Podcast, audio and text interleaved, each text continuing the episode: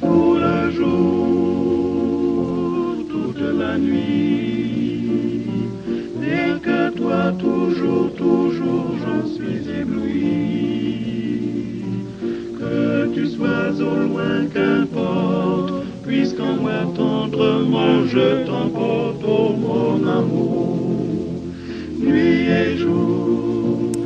Bonsoir à tous et bienvenue dans le Classic Club sur France Musique tous les soirs de la semaine, 22h en direct depuis l'hôtel Bedford à Paris. Au 17 rue de l'Arcade et on est ravis de vous retrouver pour ce qui est pour moi une nouvelle année, vous l'aurez compris peut-être, on était enregistré les jours précédents, eh bien nous voici repartis dans notre lieu, dans notre direct, dans notre public. On adore ça et on adore aussi recevoir des gens un peu bizarres, vous le savez, dans le Classic Club, surtout pour commencer l'année 2019, un compositeur de musique contemporaine, ce qui est déjà est un truc assez à part. Un blogueur, mélomane et listophile, si j'ai bien compris toutes ces activités. Et puis pour le dernier, alors c'est le pire de tous les trois, anthropologue, grande gueule et pornographe. Mon Dieu, on va parler de sexe et musique dans cette émission, ce qui sera là aussi une très belle manière de prendre des résolutions pour l'avenir. Nous sommes ensemble jusqu'à 23h avec euh, Régis Campo, Thierry Vagne et Étienne Liebig. Bienvenue à tous dans le Classic Club.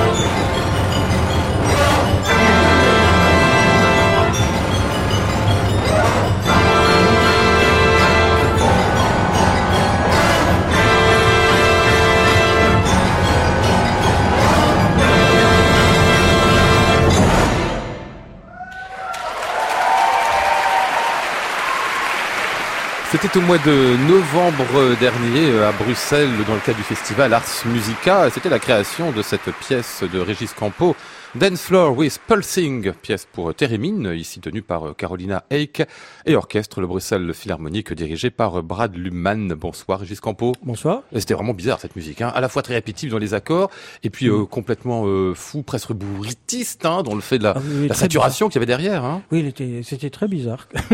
c'était une, une, une, une une création incroyable avec cette euh, avec Carolina Eik qui était une, une soliste une soliste qui jouait du thérémine, donc. Théréministe, hein. Oui, un, orchestre incroyable, euh, Bruxelles Philharmonic Orchestra. Attendez, qui vous a nous demandé de faire du thérémine, en fait, composé pour cet instrument-là ah, Alors, c'est Bruno Le Thor, qui est directeur du festival Ars Musica, qui a que des idées géniales. Et là, c'était euh, une édition sur les, les instruments étranges venant d'ailleurs. Parce que celui-là, on l'avait pas joué depuis les années 40, euh, le monstre qui sort du lac. Ah non, euh, ah non c'est un peu ça. Mais euh, euh, et, et, donc il a il a eu cette idée d'écrire, de, de, me proposer ce, cette commande. Ça vous a pas semblé un peu complètement hors du monde, c'est ça hein, Oui, complètement. Et quand même, vous dites, on va y aller Oui, parce que je l'ai rencontré, puis euh, voilà, c'est un monde. Et puis c'est un, instrument qui est utilisé dans les orchestres de rock oui. et euh, dans les musiques de film aussi, enfin dans plein de choses. Ouais. Euh, vous dites me racontiez pendant qu'on l'écoutait, c'est le seul instrument qu'on ne touche pas. Pas du tout, c'est ça? Oui, oui, elle touche rien du tout, et pourtant elle fait des choses avec. Bah oui. Vous vous rendez compte C'est une sorte d'allusion. Ah, je, ne sais pas si Vous essayez de vous imaginer ce que j'ai voulu dire. Pour décrire comment se sert du thérémine, les, pardon. Les, femmes peuvent faire ça des fois. Bien sûr, j'entends bien, mais les hommes aussi. le thérémine, faut le rappeler, donc c'est un instrument qui est à base d'électrique. Hein. Oui, en fait, c'est une antenne. C'est ça. Et ça ressemble un peu aux ondes Marteneau, mais c'est complètement différent comme technique. Et avec la main droite, vous faites les notes. Et avec la main gauche, vous faites les rythmes. Ça. Et le enfin, vous, agissez sur l'onde, pas sur un objet. Donc visuellement, c'est incroyable de, de, voir euh, jouer ça. Et... et... vous avez tenu compte de cet aspect visuel et complètement, gestuel. Complètement, elle est très charismatique. Donc elle avait une robe superbe. Et comme euh, c'est un instrument qui est un peu martien, qui vient des films de science-fiction, je lui ai demandé d'avoir une robe euh, de, de, de l'espace. Ah oui ce qu'elle avait, elle a trouvé. Euh, elle était magnifique d'ailleurs. Ah, du coup, c'est très impressionnant à la fois pour le visuel et pour ah ce qu'on entendait. Hein. électrique, c'est complètement électrique. Le public ah. était fou. Euh, D'où l'enthousiasme du public qu'on avait à la fin, bien sûr. Il faut faire ça contre les compositeurs euh, d'aujourd'hui aussi, Régis Campo, et n'hésitez pas à se confronter à des instruments à peu près impossibles ou inusités. Quoi. Il faut faire que des choses impossibles. Ah oui. Avec les femmes et avec la musique. Vous voyez, je reste dans la thématique de Je, sais que je n'ai pas encore lancé la thématique. Donc c'est pas vous restez dedans, c'est que vous l'initiez. Je salue euh, Thierry Vagne, bonsoir à vous. Bonsoir. Alors vous avez défini tout à l'heure comme mélomane, c'est vrai ça ça, ça va. Ça, ça va. Blogueur, c'est bien aussi. C'est vrai aussi. Ça, c'est bien aussi. Mais vous avez un blog sur quoi, en fait Sur la musique, c'est votre passion. Donc, j'ai un blog sur la musique, oui, qui est ma passion, et notamment sur la musique contemporaine. Ouais. Et donc, euh, sur ce blog, bah, je fais des interviews de d'artistes, de musiciens et de beaucoup de compositeurs vivants, contemporains. Ah, et vous avez fait aussi, alors sur ce blog toujours, si je comprends bien, enfin une liste en tout cas euh, des opéras créés dans le monde depuis qu'à l'époque vous m'avez dit 1945, c'est ça Voilà, oui. Et vous en avez euh, combien? Parce que dans mon idée, c'est une période où l'opéra finalement, mis à part la résurgence de ces 20 dernières années, est quasiment absent. C'est pas du tout le cas. C'est pas du tout le cas. Euh, donc on, j'en suis, parce que j'ai pas tout à fait fini, euh, j'en suis à plus de 9300 opéras et 3300 compositeurs. D'accord. 9300 opéras depuis 45. Oui, donc j'ai fait un petit sondage là avant de venir, dont 5% de compositrices pour revenir sur le thème. Ah oui, ce qui fait pas beaucoup pour le coup. Voilà. Ah ouais. 9000 quand même, c'est très surprenant dans la mesure où, euh, encore une fois, l'opéra est un genre rare, c'est un genre cher. Euh, voilà, c'est pas uniquement les grands opéras, il y a les opéras de chambre, il y a le théâtre musical, mais il y a toutes les pièces qui ont une certaine durée, qui ont un certain effectif, et voilà. Et qui sont pour la scène. Et qui sont pour, et qui sont mises en scène évidemment. Mmh. Et puis un jour, donc vous vous êtes dit, vous voudrez faire quelque chose avec Régis Campo. Pourquoi eh pas un ben, livre On va pas faire l'histoire du livre, mais quand même. Au fil de mes interviews, voilà, j'ai rencontré Régis, et puis euh, je lui ai euh, dit mon souhait de, faire un livre sur lui parce que j'aime beaucoup sa musique et j'ai appris à, le connaître puisque ça a pris quand même un an et demi à peu près cette affaire. Après moult euh, aller-retour, correction, interview, etc. Et puis donc bah, le bébé a mis un an et demi mais il est sorti. Alors, ce qui est original, vous vous dites interview, il y en a aussi, mais il n'y a pas que ça. Il y a plein de textes aussi au milieu, Régis, comme si finalement ça avait été un travail que vous aviez fait aussi, peut-être un peu à tous les deux, vous qui donniez du matériau euh, que, que, Thierry euh, remettait plus ou moins en forme ou intégré ou pas à l'ouvrage. Oui. oui. Thierry euh, arrive à provoquer. c'est un très bon intervieweur. Il connaît tout, toute la musique contemporaine et pas que. Et, et c'était aussi l'occasion de parler des autres de, de, de, de, toute cette musique en partage, les musiciens que j'ai connus, que je connais, et les, aussi bien littérature, peinture, enfin tout, tout, tout ça s'est mélangé. Et, et, Thierry a accepté ce, ce délire. Euh, oui, ça fait un livre un peu patchwork, si on peut dire. Oui. Et, et euh, qui, à mon avis, est vivant. Enfin, les quelques retours que j'ai eus, c'est que c'est un livre qui se lit oui, oui, oui. Facilement. Ah oui, parce qu'il y a beaucoup, il y a beaucoup de choses, évidemment, puis on passe d'un truc à l'autre, d'une histoire biographique à, à, une œuvre, ce genre de choses. Voilà. C'est très affectif. C'est très affectif. Ah Ça vous fait pas un peu peur, quand même, Régis Campo, après l'Institut, d'avoir un livre qui vous est consacré maintenant Vous allez bientôt avoir l'épée à la ceinture. vous vous entrez dans le, dans, dans, vous êtes Mozo Élysée, ça y est. Non, ça c'était les 50 premières années. Oui. Et donc là, je prépare les 50 prochaines. Ah oui, d'accord. Vous préparez la biographie qui vous permettra d'avoir un livre dans un demi-siècle ah oui, encore. parce que mon, mon, un de mes meilleurs amis, c'est René Daubalia, qui a 100 ans. Ah oui. Donc c'est mon qui modèle absolu. camarade de classe à ah l'Académie, c'est ça hein Oui, l'Académie française. Donc c'est un, un, modèle de, de, grand créateur qui a 100 ans, qui a un parcours incroyable. Ah ouais. Donc c'est le tome 1. Je comprends, le tome 2 viendra bientôt, mais il faut être patient quand même. Hein. Très très. Vous faites des bêtises avec euh, René Daubaldi On n'arrête le... pas. Vous arrêtez pas Oui. C'est pas ce que je voyais a priori, mais enfin, je sais pas, vous allez me raconter ça. Oui. Euh, Régis Campo par euh, euh, Thierry Vagne, ça vient de paraître aux éditions Edam Mousiquet, et on va poursuivre avec de la musique de vous, euh, Régis, ici, dans les cris de Marseille, pour rappeler d'où vous venez. Hein. Ah, c'est très bien, bien. c'est bien de là-bas, quoi. Hein. Ah, complètement. Ah ouais. Complètement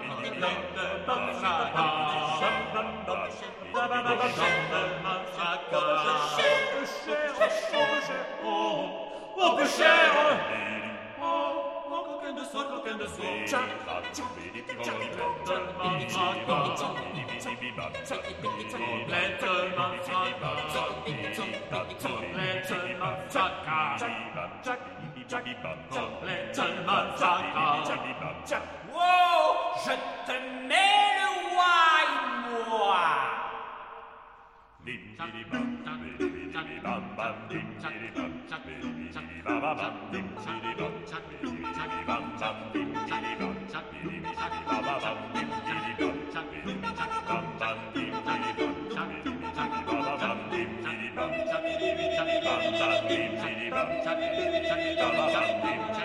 cousin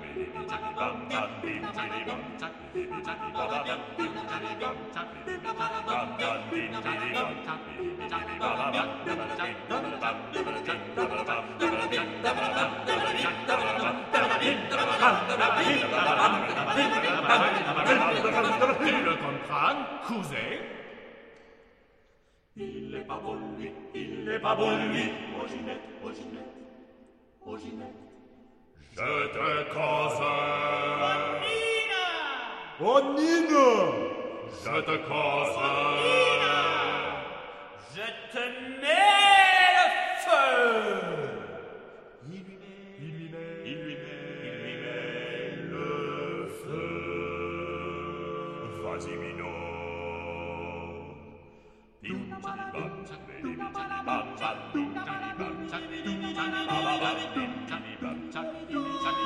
Blanc,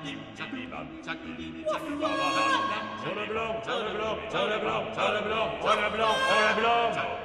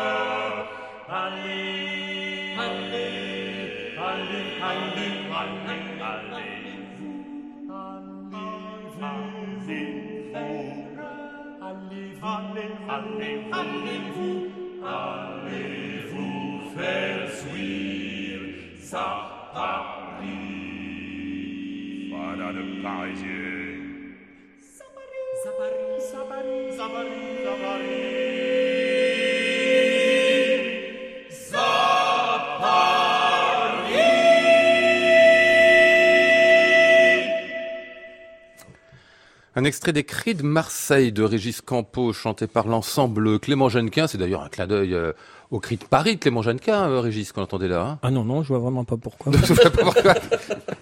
C'était quoi la phrase finale, là Redites-la moi, parce que j'ai pas tout bien entendu. Euh, allez-vous faire zouir à Zapari euh, Voulez-vous euh, zouir les Cris de Marseille d'abord Oui, oui, voilà. ça, hein oui, oui. Voulez-vous zouir Si vous voulez pas, allez, allez vous faire, faire, faire zouir à, Ah d'accord. à Paris. Et Qui, qui- qui a fait le texte de cette, avec cette poésie Ah, je, ne, tellement... je ne sais pas. Je tellement pas.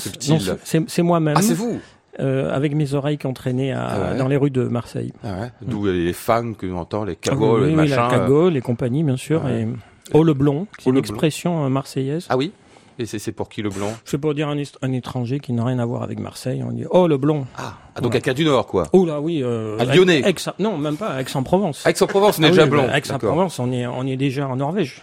euh, c'est- Et à Paris, je vous en parle même pas. Oh, Alors. c'est- là, c'est euh, Ouais. Au pôle Nord. Oui, oui. Vous n'avez pas l'accent marseillais, Régis Campo, comment ça se fait? Non, je pense en marseillais. Oui. Avec, la- je pense avec l'accent marseillais. Comment et quand je suis à Marseille, mon accent euh, revient. Ah bon? Mm. D'accord. Et euh, mais alors, Ça vous chose- pose un problème? Pas du tout. pas du tout, mais ça m'étonne de vous. Je vous ai jamais vu avec l'accent. Et donc vous changez selon le lieu où vous êtes? Oui, je suis, je suis multistandard. Ah ouais. Mm. Et, et vous avez une sorte de, de, de, je sais pas, de côté conflictuel comme ça avec les Parisiens Ah non, non, pas du pas tout. du tout, non. non. non, c'est une, une, une- une joyeuse euh, fête. Ah ouais. Et vous habitez où maintenant, à Paris ou Marseille? Les deux. Ah bon? Oui. Vous êtes partagé entre les deux? Vous êtes de la police? Mais je suis intervieweur, je fais mon métier. Ah, euh, Pardon, excusez-moi. Non, je vous demande pas l'adresse non plus. Non, non, non. Et où est-ce que vous préférez habiter? Tiens, j'essaie de voir. Non, je oui, l'antagonisme, moi, toi, j'essaie de faire vivre le truc, quoi. Ben, je suis un peu comme les, les déracinés, je suis entre les deux. euh, voilà. Quand je suis à Marseille, je pense à Paris. Et, voilà. Et Ah quand, ouais. euh, Donc, quand vous êtes à Marseille, vous criez euh, allez l'OM, et quand vous êtes à Paris, vous dites euh, allez PSG, c'est Ah ça non, non, jamais le PSG. Non. Ah, jamais le PSG. Ah, quand même. la vie, non, Ah, ça, voilà. J'attendais que soit marqué quand même une, une différence assez nette. Oui, oui, ça, c'est- Et ça, elle l'est. il est hors de question. Ah ouais, bon, très bien. Euh, Thierry euh, Vagne, euh, c'est le genre de choses dont vous parlez dans le livre avec Régis Campo. Évidemment, les origines, c'est important. Hein. Oui. Les origines musicales, les origines humaines, tout ça, quoi. Bien sûr, bien sûr, bien sûr. Et puis, euh, pas que. Alors, on est toujours un peu frustré parce qu'on on espère avec ça, euh, à la fin, arriver à, à savoir si Dieu existe et qu'est-ce que la musique. Ah oui. Et j'ai pas réussi à trouver la réponse quand même. hein. Donc, on va, on va retravailler la question. Vous voulez savoir si Dieu existe en interrogeant Campo sur... euh, Oui, voilà. C'est impossible. Non, bah, c'est, je sais pas, c'est, courageux d'essayer, mais j'ai envie de vous dire que c'est voué au désastre dès le départ. D'après Oui, tout, c'est pourquoi ça. pas. Sur ce que la musique, en tout cas, la, musique, la façon dont on l'a fait, ça vous le questionnez beaucoup là-dessus aussi, bien sûr, Mhm. sur la manière dont, dont un compositeur finalement se lance dans une pièce, comment il l'écrit, Mhm. quelle est l'inspiration, euh, comment il continue, comment il développe? Qu'est-ce qu'il vous a donné comme élément de réponse là-dessus? Je saurais pas trop dire, à vrai dire. Les choses qui vous ont marqué dans ce que les réponses qu'il a pu vous faire? Ah ben, c'est surtout le, l'espèce d'imprégnation qu'il cherche de la personnalité des- de ses futurs interprètes. Ah oui. Hein. Et donc, il, très souvent, il, il, il a raconté, il raconte dans le livre d'ailleurs, qu'il il va voir telle, euh, telle chanteuse, telle, euh, tel instrumentiste pour euh, s'imprégner de, de ses qualités musicales, mais ses qualités hu- humaines aussi. Et il- même si la, la pièce sera euh, destinée à être jouée par d'autres interprètes plus tard, mais elle est souvent dédiée à un interprète particulier. quoi. à la personne qui va jouer l'œuvre la, la première fois. C'est retrouvé finalement une pratique assez ancienne, Régis Campo, parce qu'aujourd'hui on écrit avant tout pour des musiciens professionnels, mais du temps où les compositeurs écrivaient pour des amateurs, c'était aussi pour des amateurs qu'ils avaient en face d'eux, des gens avec lesquels euh, ils avaient un moment de vie avant de faire un moment de musique. Ah, euh, c'est la vie avant tout, c'est euh, bien sûr. Mais aussi pour les enfants qui, qui commencent à écrire. Là, j'étais à Cambridge cet été, j'ai composé pour des petits Anglais qui avaient 7-8 ans. Oui, bien sûr, c'est la vie avant tout. Ah ouais, Qu'est-ce que vous faisiez à Cambridge là-bas? C'était une commande? Ah oui, oui, oui, c'était, Ah ouais ils appellent ça Summer School. Et euh, donc j'ai composé pour les enfants et ils me jouaient. Enfin, c'était une, euh, voilà. Composé sur mesure en Ah, fait. exactement. Ah ouais. Alors, je me mettais dans la mentalité d'un, des enfants qui commencent à écrire. euh, faut dire que Régis est très joueur. Oui. Hein, Et notamment, j'ai eu la fierté Oh. d'avoir la dédicace d'un jeu musical qui se trouve dans le livre d'ailleurs, euh, qui est un peu inspiré de, du menuet de, de Mozart. Qui c'est, et c'est un jeu, ça se joue avec des dés, et donc on lance deux dés, euh, enfin on lance ça plusieurs fois, et puis on note la séquence qui correspond à des numéros de mesure, et on joue la pièce avec les numéros de mesure indiqués. Voilà. L'esprit d'enfance, quelque chose que vous aimez bien, Régis, hein, parce qu'on a, c'est vrai, ce- cet aspect ludique, on l'a souvent relevé chez vous, mais peut-être que ça révèle ou ce à quoi ça renvoie, c'est plutôt essentiellement ça, finalement, à l'enfance. Oui, oui, oui. Euh, pour moi, tout se fait avant 7 ans. Mhm. Euh, on est notre imaginaire. euh, Après, on, on évolue, mais c'est très pas conditionné. C'est pas un joli mot, mais on est quelque chose se fait à ce moment-là, à mon avis. J'ai eu la chance d'avoir des parents incroyables. J'ai toujours mon père qui, euh, ça voilà, qui, qui mettait euh, des musiques incroyables, des Sherazade, puis Ennio Morricone. Ah oui, Et en même temps, je voyais une copie d'un Rembrandt qu'il avait fait. Euh, mais il était peintre? Oh, il, fait énormément de choses. euh, Et, donc j'étais bien, je commençais bien ma vie avec, avec des parents comme ça. En tout cas, c'était ouvert comme C'était complètement ouvert. voilà. Alors que celui d'un contemporain, il était plutôt un peu fermé, hein, comme dans notre. Oui, mais c'est changeant, c'est changeant. J'ai eu la chance de, de- grâce à en rencontrant du Tilleux, je voyais des des compositeurs complètement ouverts qui Mmh. adoraient le jazz aussi, qui euh, musique de film et puis des compositeurs comme Ligeti aussi. On va écouter ici votre euh, ouverture, qui est un petit peu euh, originelle pour votre livre. Thierry Vagne nous dira pourquoi juste après.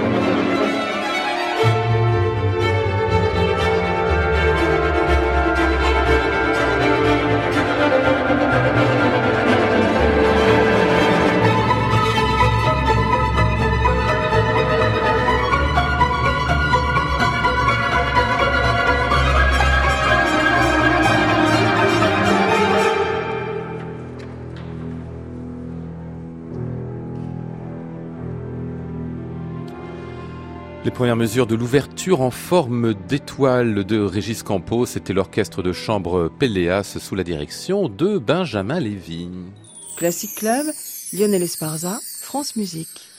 Je vous rappelle que nous sommes avec Régis Campo et euh, Thierry Magne, le second, qui consacre au premier, qu'est-ce que j'ai dit? Vagne, excusez-moi, pardon, ce livre, Musique de l'émerveillement aux éditions Edam Musicae, on dit Edam Musicae, Musicae?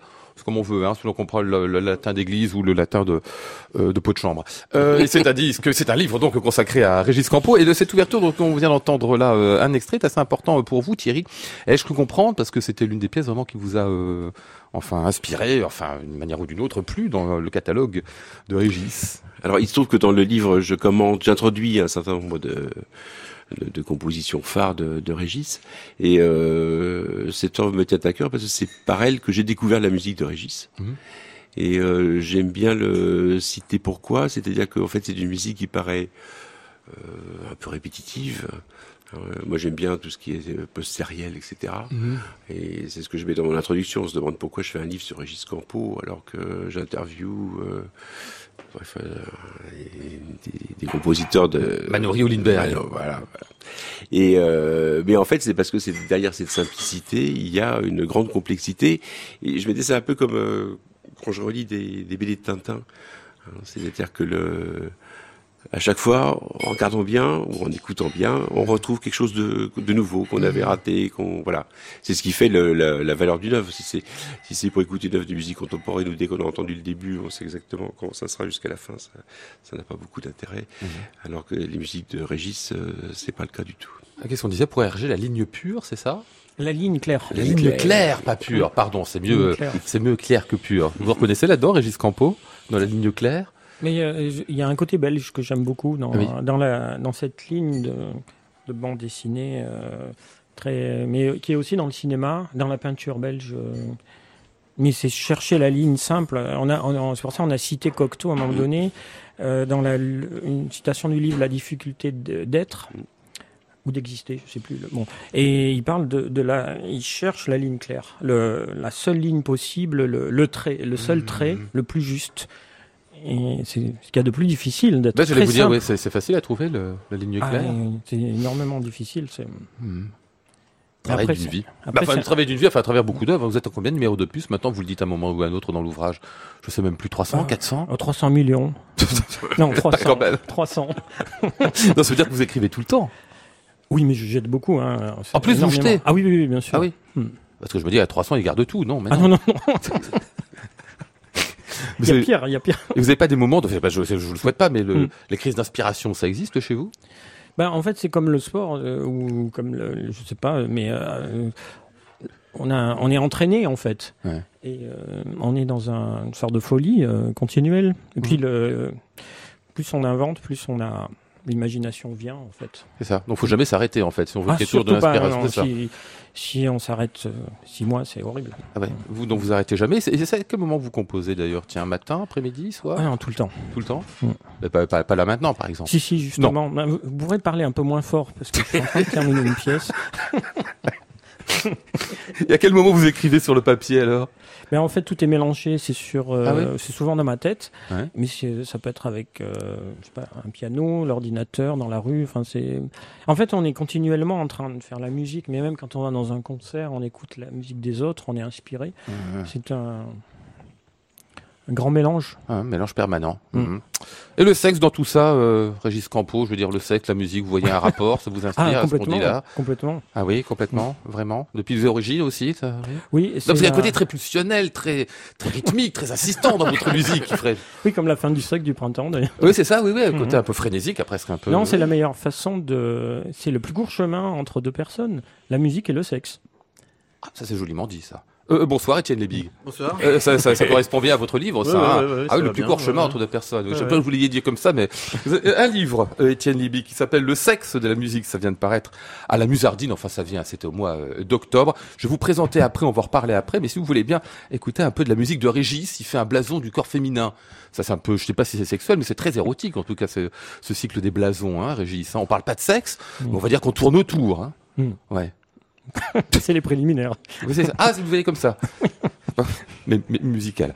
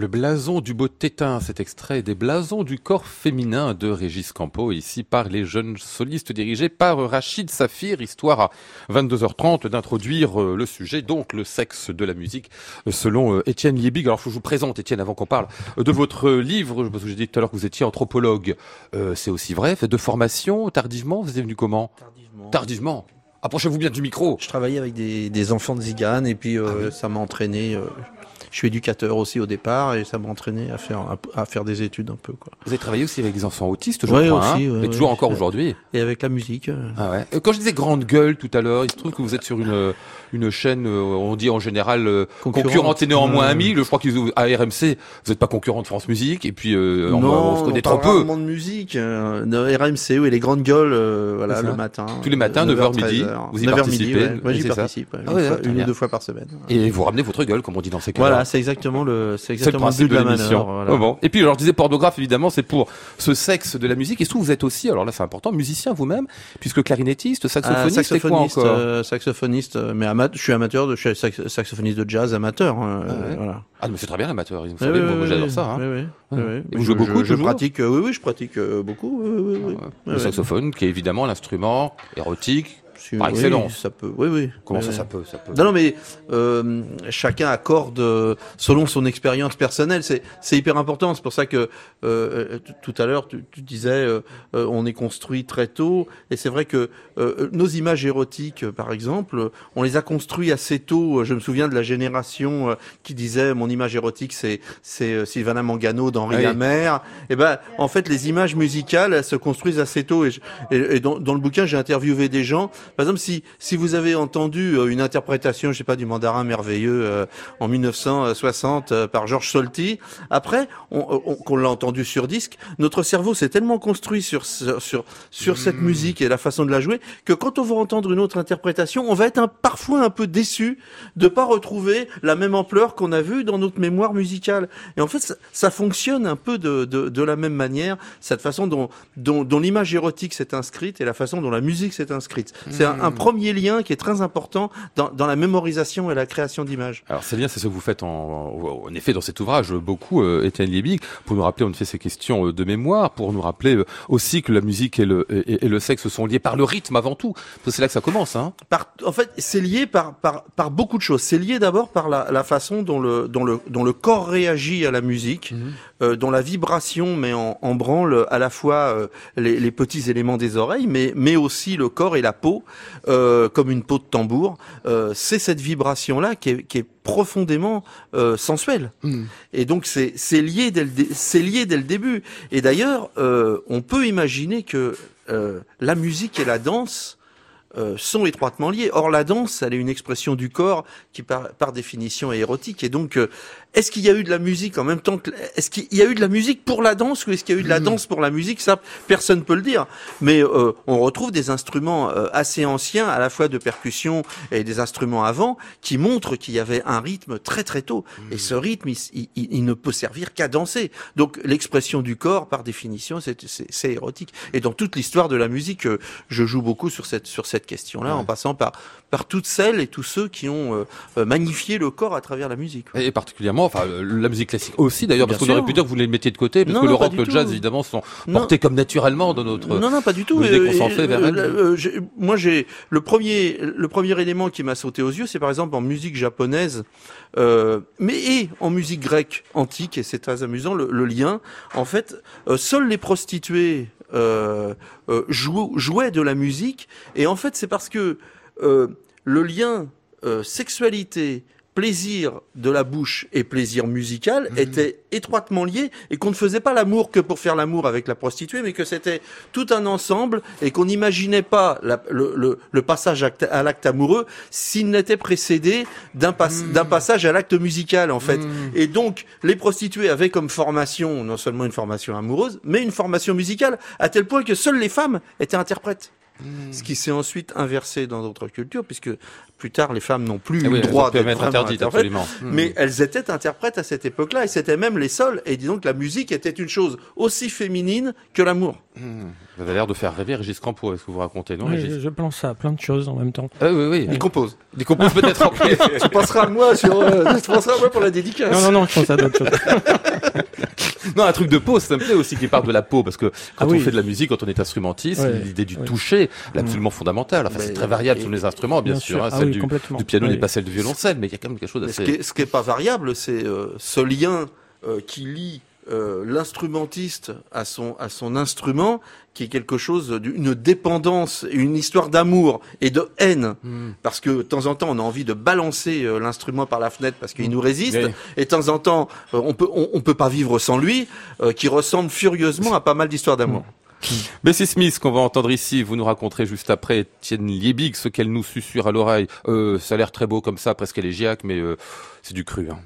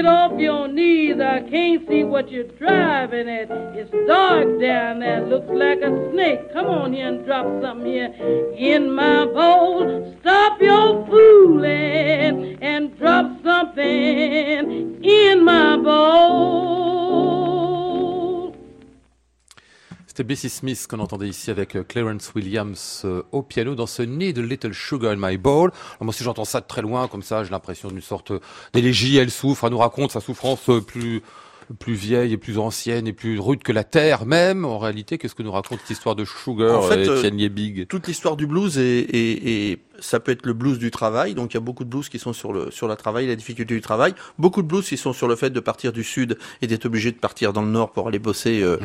euh, dans les dans les usines. Et il y a il y a il y a une école de blues qui est particulièrement euh, forte sur la relation sexuelle et qui est et qui est une- avec une espèce de crudité qui est sans cesse imagée.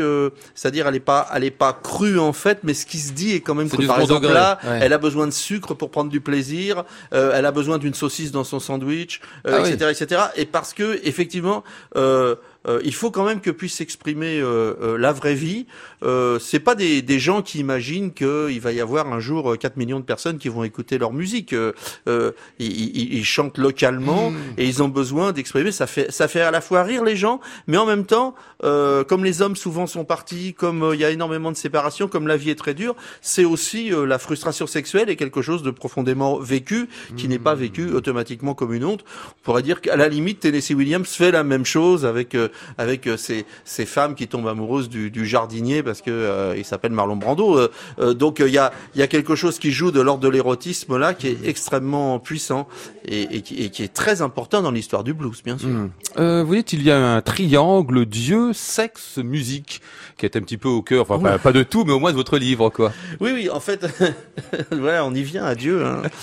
Alors, euh, oui, en fait, c'était sur cette perfection. euh, j'en j'en parle surtout sur la perfection euh, euh, de la façon dont les Grecs imaginaient la musique, c'est-à-dire que la musique était liée à la mathématique.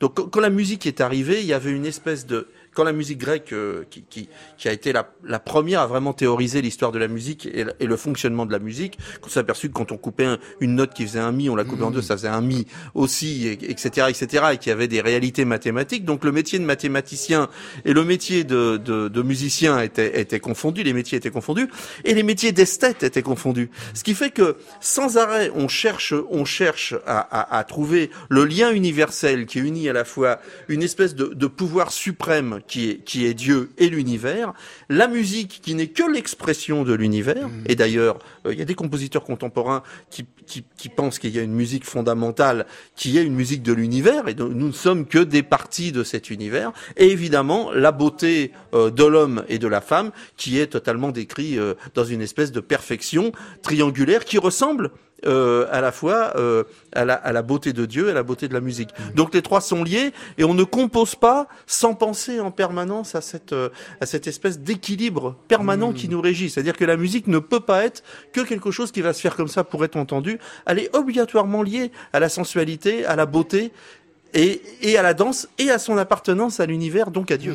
Régis Campos, c'est le reproche qui a été fait à la contemporaine, souvent de ne pas être justement une musique qui retrouve le corps quand on lui faisait un reproche d'intellectualisme très souvent, que pouvait être d'ailleurs euh, tout à fait justifié, mais pourquoi pas un peu d'intellectualisme à un moment, mais ce qui était reproché en creux, c'était de dire, ce faisant, peut-être que vous oubliez le corps, vous oubliez ce qui nous, ce qui nous prend, ce qui Oui, nous caresse. c'était toujours présent dans la musique, je pense. euh, euh, si on reste dans le XXe siècle, le sac du printemps, c'est très érotique comme euh, rythmiquement. Mais je pense à Messiaen d'ailleurs, euh, Araoui, euh, La Tourangalila, et euh, il parle d'amour charnel et de Dieu justement et de musique. c'est- Bien sûr. Et dans le triangle en plein. Oui, on est en plein. Vous êtes un mystique, vous aussi, un peu Vous avez des questions de... mystique. Qu'on non. parle de Dieu ou religieux un peu? Non, pas tellement. Pas, pas tellement, non. Non, non. Donc vous avez juste le, vous avez un triangle réduit à deux, la musique et le sexe éventuellement. Oui, un triangle, je pense à autre chose. bon. Pardon, il m'en m'en fait tousser le bougre. Bon, on va écouter une musique euh, érotique par définition, l'une des plus érotiques qu'ils connaissent, m'a dit euh, Étienne Yébig en apportant ce soir Al Jarreau. Là, ça c'est l'érotisme masculin pour le coup là. Ouais, ouais, ouais, ouais. Il y a, il y a à la fois la, il y a la voix, il y a la sensualité. Moi, je trouve, tu me diras ce que, enfin, vous me direz ce que vous en pensez, mais je trouve que l'orchestration et la, la fluidité de l'orchestration. Alors, on va, on va parler de ça parce que est-ce que, est-ce qu'Al Jarreau, quand il le fait, euh, sait qu'il fait une musician, une musique érotique Mm. Est-ce que c'est juste moi euh, qui le perçois comme ça Mais si c'est juste moi. Ça n'a de la valeur que pour moi, mais c'est déjà ça. Donc euh, voilà, c'est c'est c'est la vraie question que pose le livre, quoi. Ain't no sunshine when she's gone. It's not warm when she's away. Ain't no sunshine when she's gone, and she's always gone too long. Anytime she goes away. Wonder this time when she's gone. Wonder if she's gone to stay. Ain't no sunshine when she's gone, and this house just ain't no home. Anytime she goes away, and I know, I know, I know, I know, I know, I know, I know.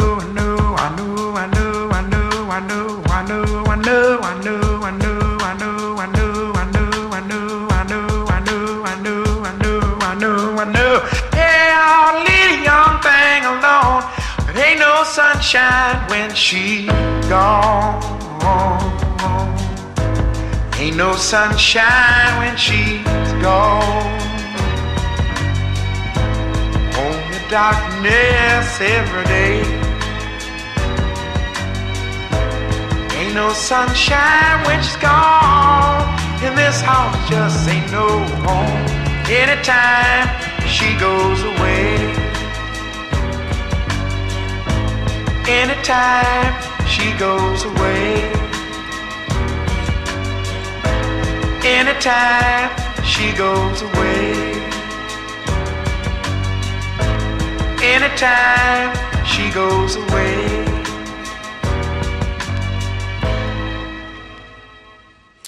Stella Jarreau qu'on entendait ici dans ce Ain't No Sunshine. Alors, faut demander aux uns et aux autres. Hein. Régis Campo, euh, c'est euh, sexuel, érotique, euh, sensuel comme musique pour vous?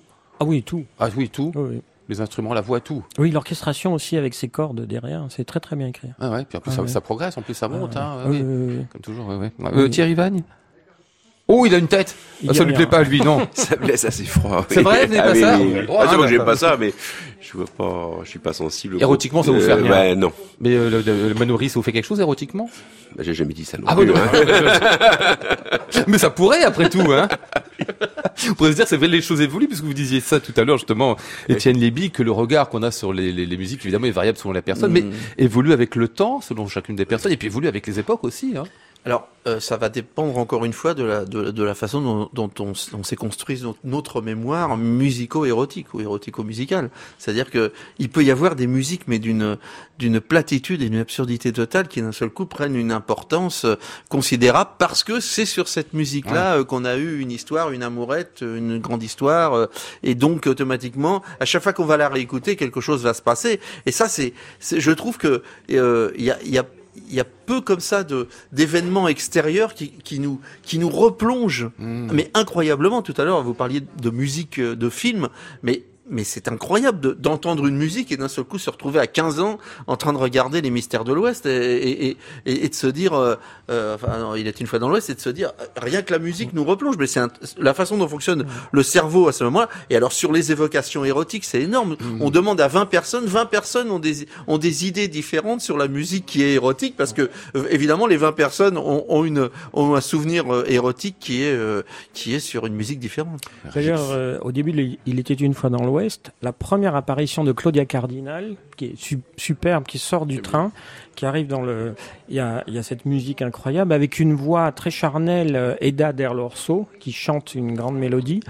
Euh, et c'est la, la voix, la voix qui ça voilà Ah, exactement oui, oui, oui. et qui incarne la, la beauté de Claudia ça. une beauté charnelle Ah, oui, oui. euh, totale. oui. Ah, vous aimez bien Ennio Morricone, je crois, hein, vous adorez même, hein Ah Il était une fois dans l'Ouest. hein. Je veux dire, dans le livre, en plus, vous en parlez, Oui. vous parlez Oui. presque autant d'Il était une fois dans l'Ouest que, dans, que, que de Dutillieux. J'exagère, mais un peu. Oui, je, je l'aime beaucoup parce qu'il a, il a une personnalité très complexe. Oui. Vous me rappeliez tout à l'heure que c'était un compositeur, euh, entre guillemets, sérieux, sévère même, hein, Ah oui, oui, bien sûr. Il, carrière, vient, hein. euh, il a étudié au conservatoire, il a fait de la musique contemporaine très tôt, et il adore euh, les compositeurs de musique contemporaine comme Luigi Nono, Berio, et mais il est tellement éclectique. euh, Eh oui, oui, oui. Mm. Étienne Libig, encore un mot sur les textes, parce qu'évidemment, il y a la musique, ça on en parle, les musiques qui peuvent être érotiques, évoquer euh, la sexualité, je ne sais quoi, mais il y a aussi euh, le fait que la musique porte des textes parfois qui le sont. Alors il y avait un chapitre où vous reproduisez euh, tout un tas de chansons de corps de garde, comme on dit. On va écouter ici du, du Clément Jeannequin dans l'histoire de le, des rapports entre la musique et le texte. Ces allusions sexuelles, elles sont euh, constantes, hein, ça n'arrête Alors, jamais. Alors oui, alors Clément Jeannequin c'est quelqu'un de très important. On peut en parler à deux niveaux. On peut en parler parce qu'il a fait aussi euh, une musique qui est très liée aux animaux. Oui. Et n'oublions pas quand même que le chant animal, qui est quand même probablement basique de notre invention de la musique, est quand même un, ch- un, un- un chant érotique Oui. et un chant d'amour. C'est souvent nuptial, c'est ça. Toujours nuptial. Il, est nuptial. Ou séducteur. Et il, est, il est nuptial. Et donc, euh, il est probable que, que l'homme a imité les chants d'oiseaux pour le chasser. Euh, et, et puis, euh, Jeannequin, évidemment, il, il utilise, euh, au au XVIe siècle, il utilise les, les, des textes euh, qui sont des textes euh, d'une tradition qui vient de Gascogne, en fait. Et d'ailleurs, il écrit beaucoup quand il est à Bordeaux. Il utilise une tradition qui est, de Gascogne et qui est une tradition qui nous vient de, des morts euh, avant qu'ils partent et qui va faire de, de nous, la France, le, le, le principal pays euh, au monde pour la tradition de la chanson grivoise. Mmh, Et ah qui, oui. qui est né là, ce qu'on appelait le finamore, qui en fait ensuite s'est développé, s'est répandu dans le monde entier, et qui est né euh, en Gascogne. Et, et en fait, c'est- c'est une très grande tradition chez nous, Mmh. euh, qui, euh, qui, a, qui, a, qui a battu son plein au 18e, euh, même 19e siècle, et avec des chansons, avec un nombre de chansons paillardes, et à la fois chez les adultes. Et ce que j'ai découvert à travers ce livre, tout un chez les enfants aussi. Ah oui. Et euh, les enfants étaient euh, au 18e, au 19e, très tôt chantaient des chansons euh, paillardes assez euh, assez fortes quand même, mais avec des mots d'enfants, euh, zizi, euh, cucu, etc. Mais elles existaient. Hmm. C'était c'est très puissant chez nous. Il est une fillette, c'est donc euh, de Clément Jeannequin. Il était une fillette qui voulait savoir le jeu d'amour. Un jour qu'elle je lui en appris deux ou trois tours. Après avoir senti le goût, elle me dit en souriant. Le premier coup me semble lourd, mais la fin me semble friand. Je lui dis, vous me tentez. Elle me dit recommencer, Je l'empoigne, je l'embrasse, je la fringue fort. Je lui dis, vous me gâtez, laissez-moi, petite garce, vous avez grand tort. Mais qu'on se vint à sentir le doux point, vous l'eussiez vu mouvoir si doucement que son la cœur lui tremble fort et point. Mais Dieu merci, c'était un doux tourment. Mais qu'on se vint à sentir le long point, vous l'eussiez vu mouvoir si doucement. que son la cœur lui tremble fort et point. Mais Dieu merci, c'était un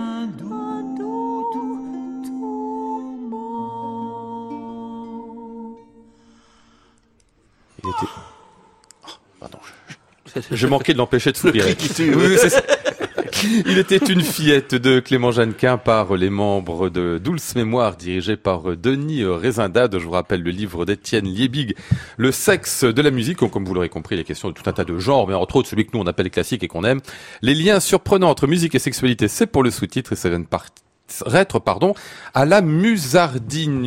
Euh, Thierry Vagne, dernière question, vous évoquiez à l'instant, pendant qu'on était en train d'écouter ceci hors micro, une question que vous posez qui, lie la peau, la musique, et un petit peu d'érotisme quand même. Le frisson, pourquoi le frisson? N'allons pas jusqu'à l'érotisme peut-être, mais euh, euh, j'ai lu pas mal d'articles un peu scientifiques sur la question, mais ça m'a pas apporté de réponse sur le fait que lorsqu'il y a des moments qui, qui me plaisent énormément au concert ou en écoutant un disque, je suis pris, mon corps est tout entier pris de frissons. Et quand ça m'arrive, ça me met de bonne humeur pendant 24 heures au moins. Et quand ça n'arrive pas, ça me met en rogne pendant au moins 24 heures aussi.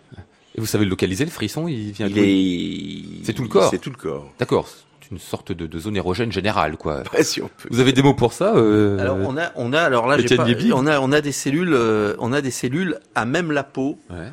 Euh, que l'on n'utilise pas, enfin que l'on n'utilise plus parce qu'on n'en a plus besoin parce que nos oreilles fonctionnent, mais que euh, nos, nos, nos camarades malentendants et sourds utilisent beaucoup. Qui, donc euh, il n'y a pas que la vibration osseuse. Moi j'étais persuadé qu'il n'y avait que la vibration osseuse, et en fait c'est beaucoup plus complexe que la vibration osseuse. On a, on a des cellules qui sont, qui, qui perçoivent la vibration, qui perçoivent le son, mais pas par l'os, pas seulement par l'os. Et donc on peut aller très très loin. Je, je, je parle d'une vibraphoniste effectivement qui est sourde et qui qui joue dans des grands orchestres américains et qui arrive, qui est arrivé à complètement euh, travailler à partir de, de- de- du, du ressenti de ces vibrations. Thierry Vagne avec euh, Régis Campo, musique de l'émerveillement, sache, c'est aux éditions Aedam Musique, je vous le rappelle une dernière fois, quelques concerts peut-être à venir ou quelques créations plutôt. Euh, Régis, euh, le 10 février, alors faudra aller jusqu'à Montréal. C'est un habitué, enfin plus qu'un habitué, avec un Nagano, c'est un ami qui a dirigé je ne sais pas combien de, de vos œuvres jusqu'à présent, toutes les grandes pièces d'orchestre. Hein. Ou 4-5. Ah oui, c'est quand même pas mal. Là, ce sera une pièce intitulée Heartbeats, donc les quoi, les, les, les- les battements du cœur. Battements de cœur. Encore Mm. une histoire de corps. De cœur et de, De corps, absolument, ça ira À ensemble. corps- À cœur et à cri. Ce sera une grande pièce d'orchestre donc à suivre. Et puis au mois de mai, alors là à Marseille, cette fois chez vous, le Quatuor euh, Tana, dans ce qui sera votre septième Quatuor euh, déjà. Vous comptez Mm. aller jusqu'à 15, non Vous n'avez pas de, de projet cet Non, angle-là jusqu'à 230. Deux- Faut jamais s'arrêter. Sans compter la grande fugue. Quand c'est le Quatuor Tana, ils sont incroyables. Ils Ah bah sont, oui, oui, ils sont oui, absolument géniaux et voilà. Ah ouais.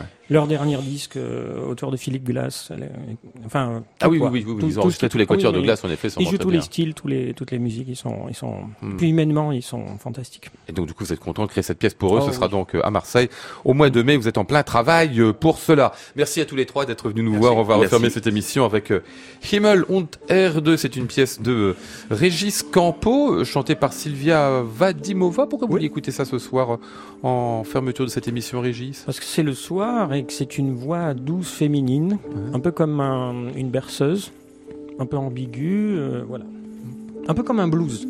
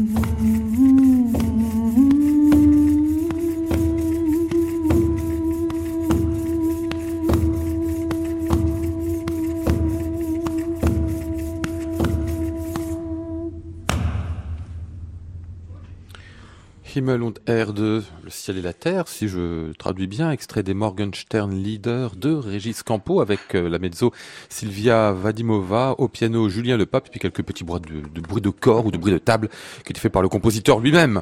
instrumentiste à l'occasion. Enfin, on fait musique de tout quand on est compositeur, hein, Régis. Ah, hein. on le fait toujours. Euh, toujours. Euh, très très bien. C'était donc un, un disque à paraître d'ailleurs. Tiens, c'est une avant-première qu'on a là sur le label Signature Radio France en avril 2019. Merci à tous les trois. Merci. Merci.